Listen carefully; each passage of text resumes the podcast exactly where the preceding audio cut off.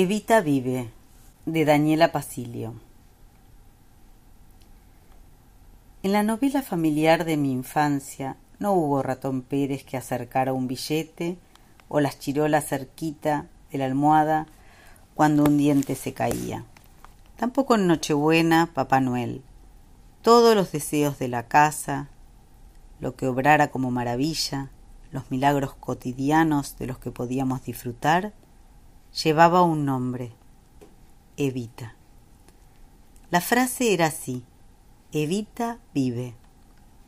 Debía repetirlo tres veces con los ojos bien abiertos. El abuelo Roque me decía que no valía cerrarlos, que siempre había que mirar. Y agregaba otras cosas. A Evita se le pide en voz alta, como un grito o un llamado, nunca en silencio. Y después se le agradece con las mismas palabras, tres veces, como la parte más linda de alguna canción. Al abuelo Roque yo le creía, todo le creía. Cuando somos niños, las palabras de los adultos pueden volverse llave que clausura o que convida. Las del nono eran eso último, una hamaca y una fuente.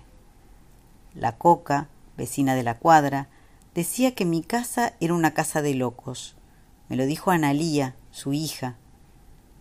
Lo largó como un insulto durante la pelea por una bicicleta. Era el regalo de Navidad de Evita. Recuerdo bien esa mañana. La bicicleta estaba envuelta en bolsas de maíz que el nono usaba para alimentar a las gallinas, cosidas y unidas por un hilo del mismo color de las naranjas que crecían en el patio. Del manubrio, que se parecía a los cuernos de un animal, colgaba un cartel hecho con cartón.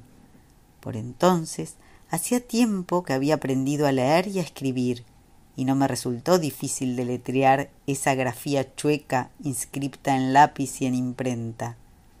Para Daniela, con el amor de Evita.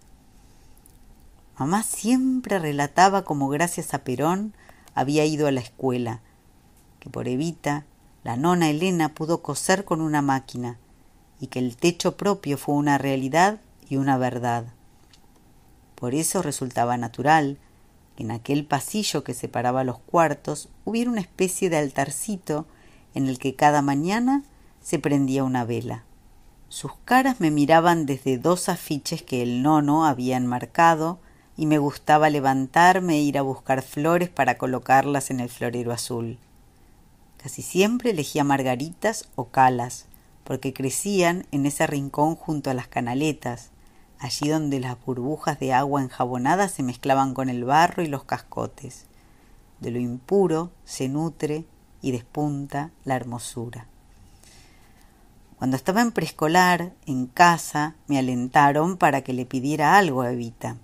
En la escuela las nenas llevaban zapatos con tiritas, menos Silvia y yo, porque la señorita había dicho que éramos varoneras y que mejor las zapatillas, porque no iba a ser cosa que arruináramos algo lindo. A mí no me importaba eso, y pedí un par como los que usaban las chicas que iban a danza.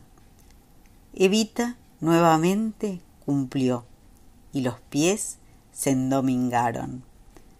Esos zapatitos no tenían la cinta que se enlaza en las piernas de las bailarinas sino que se abrochaban con un pequeño botón parecido a una perla oscura. Tampoco eran de tela como las flechas blancas de la caja roja.